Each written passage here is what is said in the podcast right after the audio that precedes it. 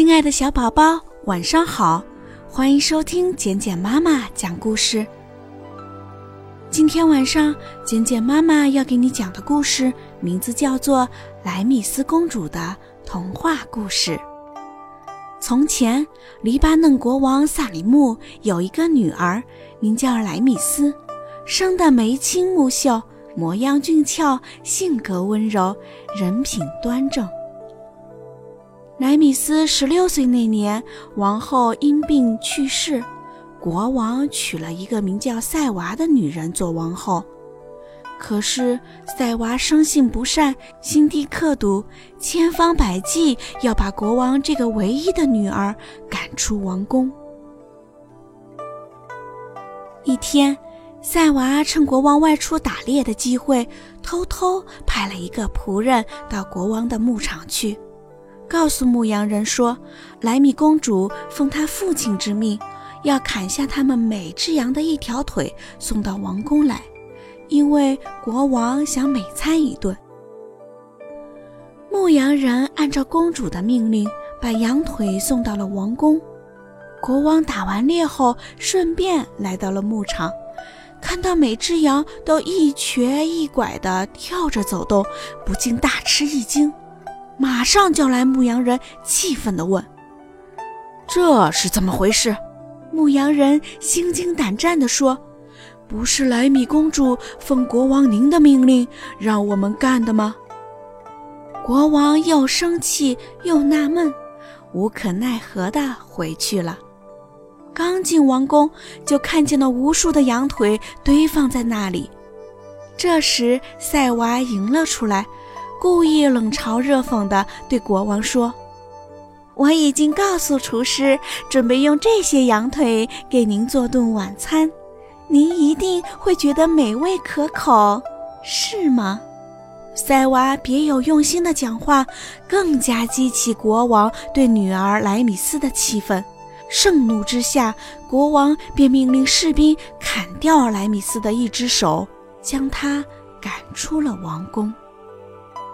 莱米斯痛苦地流落在街头，整日泪流满面，脸颊一天天消瘦下去。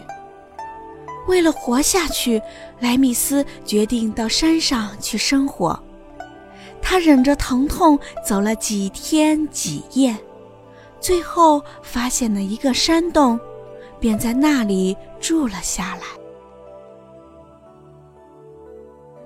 有一天，一只羚羊突然战战兢兢地跑进了山洞，接着一个拿着弓箭的年轻人紧跟着追了进来。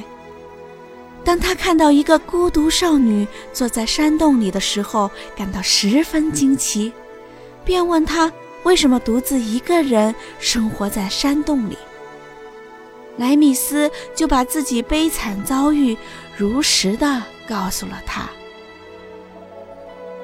年轻人听后心里十分难过，对莱米斯万分同情，同时对他也产生了爱慕之心。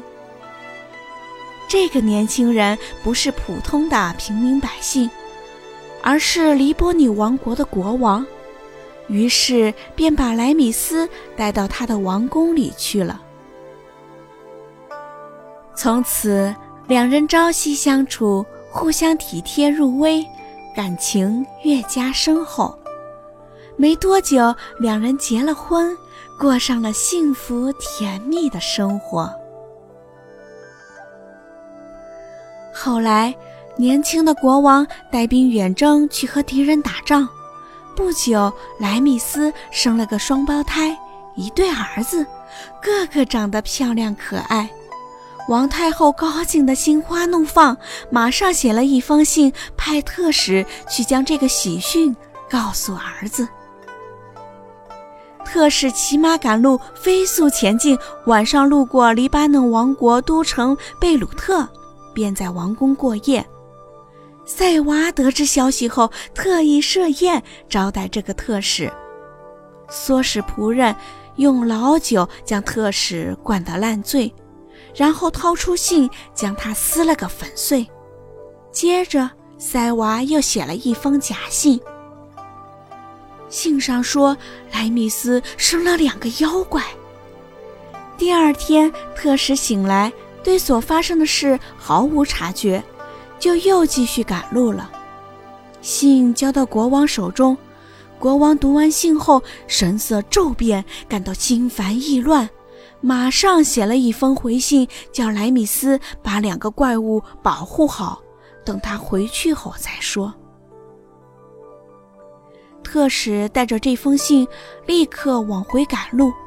晚上仍然在贝鲁特王宫过夜。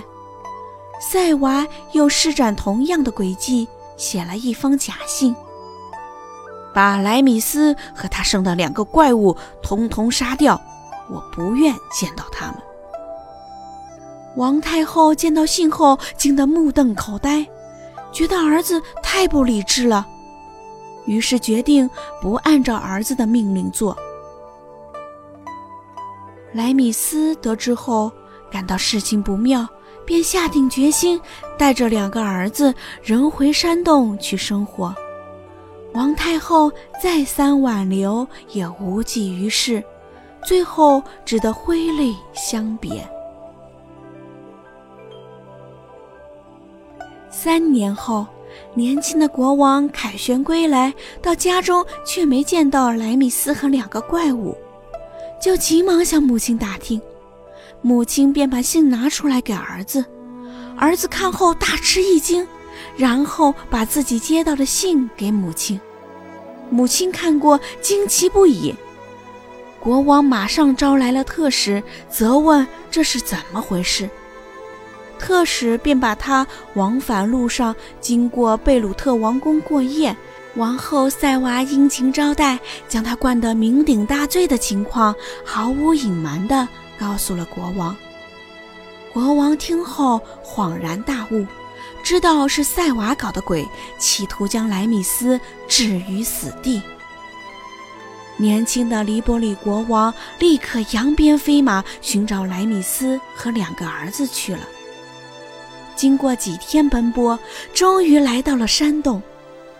当国王见到莱米斯时，两人都激动得热泪盈眶，互相紧紧拥抱。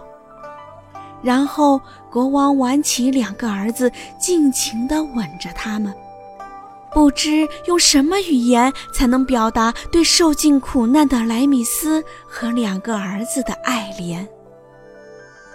国王带着莱米斯和两个儿子，又回到了王宫，重新开始幸福美满的生活。后来，黎波里国王将莱米斯的不幸遭遇和塞娃的所作所为全部告诉了莱米斯的父亲，黎巴嫩国王萨里木。萨里木恍然大悟，知道自己一直被蒙在鼓里。接着便怒气冲冲下令，将士兵将塞娃带来，砍下了他的头，尸体扔去喂了狗。好了，亲爱的小宝宝，这就是今天晚上简简妈妈给你讲的莱米斯公主的童话故事。这个故事告诉我们，坏人终究会受到相应的惩罚。简简妈妈希望今天晚上的故事依然能够伴随你温暖入睡，宝贝，晚安。